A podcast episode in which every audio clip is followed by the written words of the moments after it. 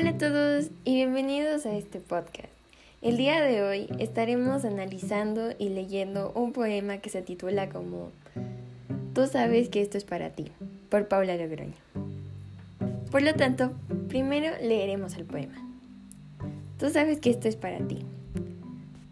No te imaginas cuánto yo te quiero, pues a veces no sé cómo expresarlo, ya que es un poco muy arduo realizarlo. Y siempre, siempre me lo impide un pero. A veces siento que por dentro muero, solo por el hecho de no aceptarlo. En sí, yo lo sé, ¿cómo no negarlo? Es diferente y no sé qué espero. Todo este tiempo ha sido especial, todo a tu lado se vuelve mejor y por eso en mi vida eres crucial. Pensar en perderte me da temor y rompe mi corazón de cristal. Y no sé, pero esto parece amor. Entonces, como ya se mencionó anteriormente, en este podcast se analizará poéticamente el poema leído anteriormente. En sí, el poema titulado como Tú sabes que esto es para ti, por Paula Logroño. Primero se analizará la estructura interna, la cual consiste en el contenido que tiene el poema. El tema, ideas principales, si es un diálogo o un monólogo y más elementos parecidos, como el lenguaje. Entonces, este poema habla de los sentimientos de alguien o en sí el yo poético hacia una persona que tiene una importancia muy relevante en su vida. Al leer el poema podemos identificar que está escrito con el propósito de expresarles sus sentimientos a ese alguien. Además, tan solo con el título, el lector puede darse cuenta de que el poema va dirigido hacia alguien especial y específico, a esa persona importante en la vida del yo poético o si en el caso de que sea algo relacionado a la autora, puede ser que la autora esté hablando hacia esa persona. Pero eso no siempre pasa, no es necesario que pase en todos los poemas, aunque siempre hay una pequeña posibilidad. En sí, el poema habla de cómo una persona quiere expresarle su amor a otra persona, pero para ella o él es difícil hacerlo. Y dice lo mucho que le cuesta o lo mucho que le mata no poder hacerlo cuando se quiere. Pero después comienza a decirle a esa otra persona lo importante que es y cómo perderla o perderlo sería muy difícil para el yo poético. Por lo tanto, la idea principal sería el amor que el yo poético tiene hacia la otra persona a la que se está dirigiendo. Y la idea secundaria sería lo frustrante que es no poder expresar tus sentimientos fácilmente. En cuanto a que el poema si es monólogo o es diálogo puede ser debatible, ya que el yo poético dice o menciona que es difícil expresar sus sentimientos hacia la otra persona en específico. Entonces, posiblemente le está diciendo hacia él mismo o en su mente, porque no necesariamente está hablando con la otra persona, y además, el yo poético menciona que es muy difícil y frustrante no poder hacerlo. Entonces, ¿cómo podría estar diciéndole esto a la persona en específico a la que quiere decirle? Pero también existe la posibilidad de que se lo esté diciendo a la otra persona. Entonces, eso es lo debatible. Puede ser tanto un monólogo como un diálogo. Además, cabe mencionar que el lenguaje que ha sido empleado en el poema puede ser considerado pasional y o formal. Es pasional ya que el lenguaje habla de los sentimientos y eso hace que el poema se sienta más profundo o que tiene algo importante que expresar. Entonces las palabras que se emplean son como tienen mucho significado y es algo que quieren expresar.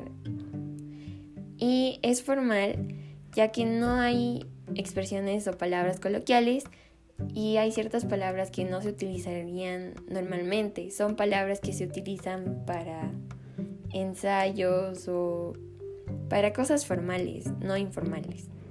Por otro lado, en este poema existen varias figuras literarias o retóricas y podemos encontrar oxímoron, anáfora, hipérbole, metáfora y más.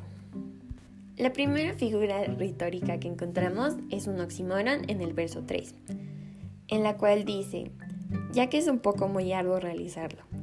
esta puede ser considerada un oxímoron ya que se utilizan dos palabras en la misma expresión que se contradicen. En este caso sería un poco muy. La segunda figura retórica que encontramos es una anáfora y está en el verso 4 de la primera estrofa. Y dice, y siempre, siempre me lo impide un pero. Aquí se podría considerar una anáfora ya que se repite la palabra siempre dos veces. Por lo tanto, encaja como una anáfora. Luego podemos encontrar que hay un hipérbole en el verso número 5 que dice, a veces siento que por dentro muero. Ese es un hipérbole ya que se podría considerar una exageración de cómo los sentimientos o lo que tiene adentro es como se está muriendo o como le está estresando mucho o frustrando que es difícil de manejar. Luego encontramos una anáfora entre el verso 9 y 10. Esto se consideraría una anáfora ya que, ya que al principio de los dos versos mencionados se hace uso de la misma palabra, que es todo. Posteriormente encontramos un hipérbole en el verso número 11, que dice, y por eso en mi vida eres crucial. Esto podría ser considerada una exageración, ya que al utilizar la palabra crucial te refieres a alguien muy importante, algo muy decisivo, algo que afectaría mucho tu vida si es que no tuvieras.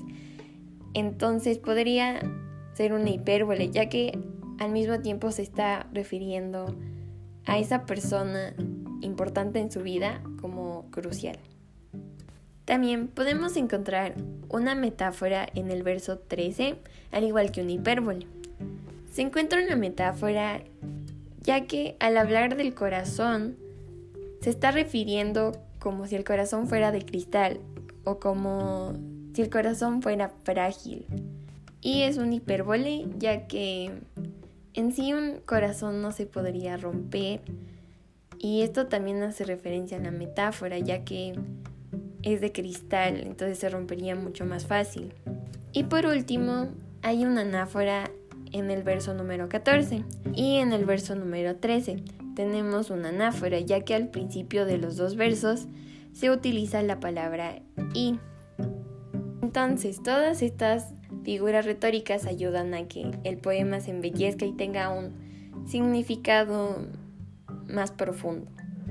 Por otro lado está la estructura externa, que se fija en la estructura, la rima y todo lo que no se incluya en la estructura interna. Por lo tanto, este poema tiene la base de un soneto. En sí es un soneto tradicional. Esto quiere decir que cada uno de sus versos debe ser en decasílabo. En otras palabras, debe tener 11 sílabas métricas en cada uno de sus versos. Además, eh, la estructura debe ser dos cuartetos y dos tercetos. En otras palabras, deben haber dos estrofas de cuatro versos y dos estrofas de tres versos. En total serían 14 versos. Además, la rima debe ser consonante y la rima debe tener la estructura de A, B, B, A, A, B, B, A, C, D, C y D, C, D. Aunque a veces hay unos sonetos que tienen la rima C, D, C en la última estrofa igual. En el caso de este poema, como es un soneto tradicional, sí cumple con todos los requerimientos. En sí tiene dos cuartetos y dos tercetos. Todos los versos tienen 11 sílabas métricas y la rima es consonante y sigue la estructura que debería ser. Para concluir, este poema se siente original y especial, ya que Parece que la autora está hablando de una persona en específico, pero muchas personas se pueden identificar con los temas que habla, como el amor y cómo es frustrante o difícil expresar los sentimientos.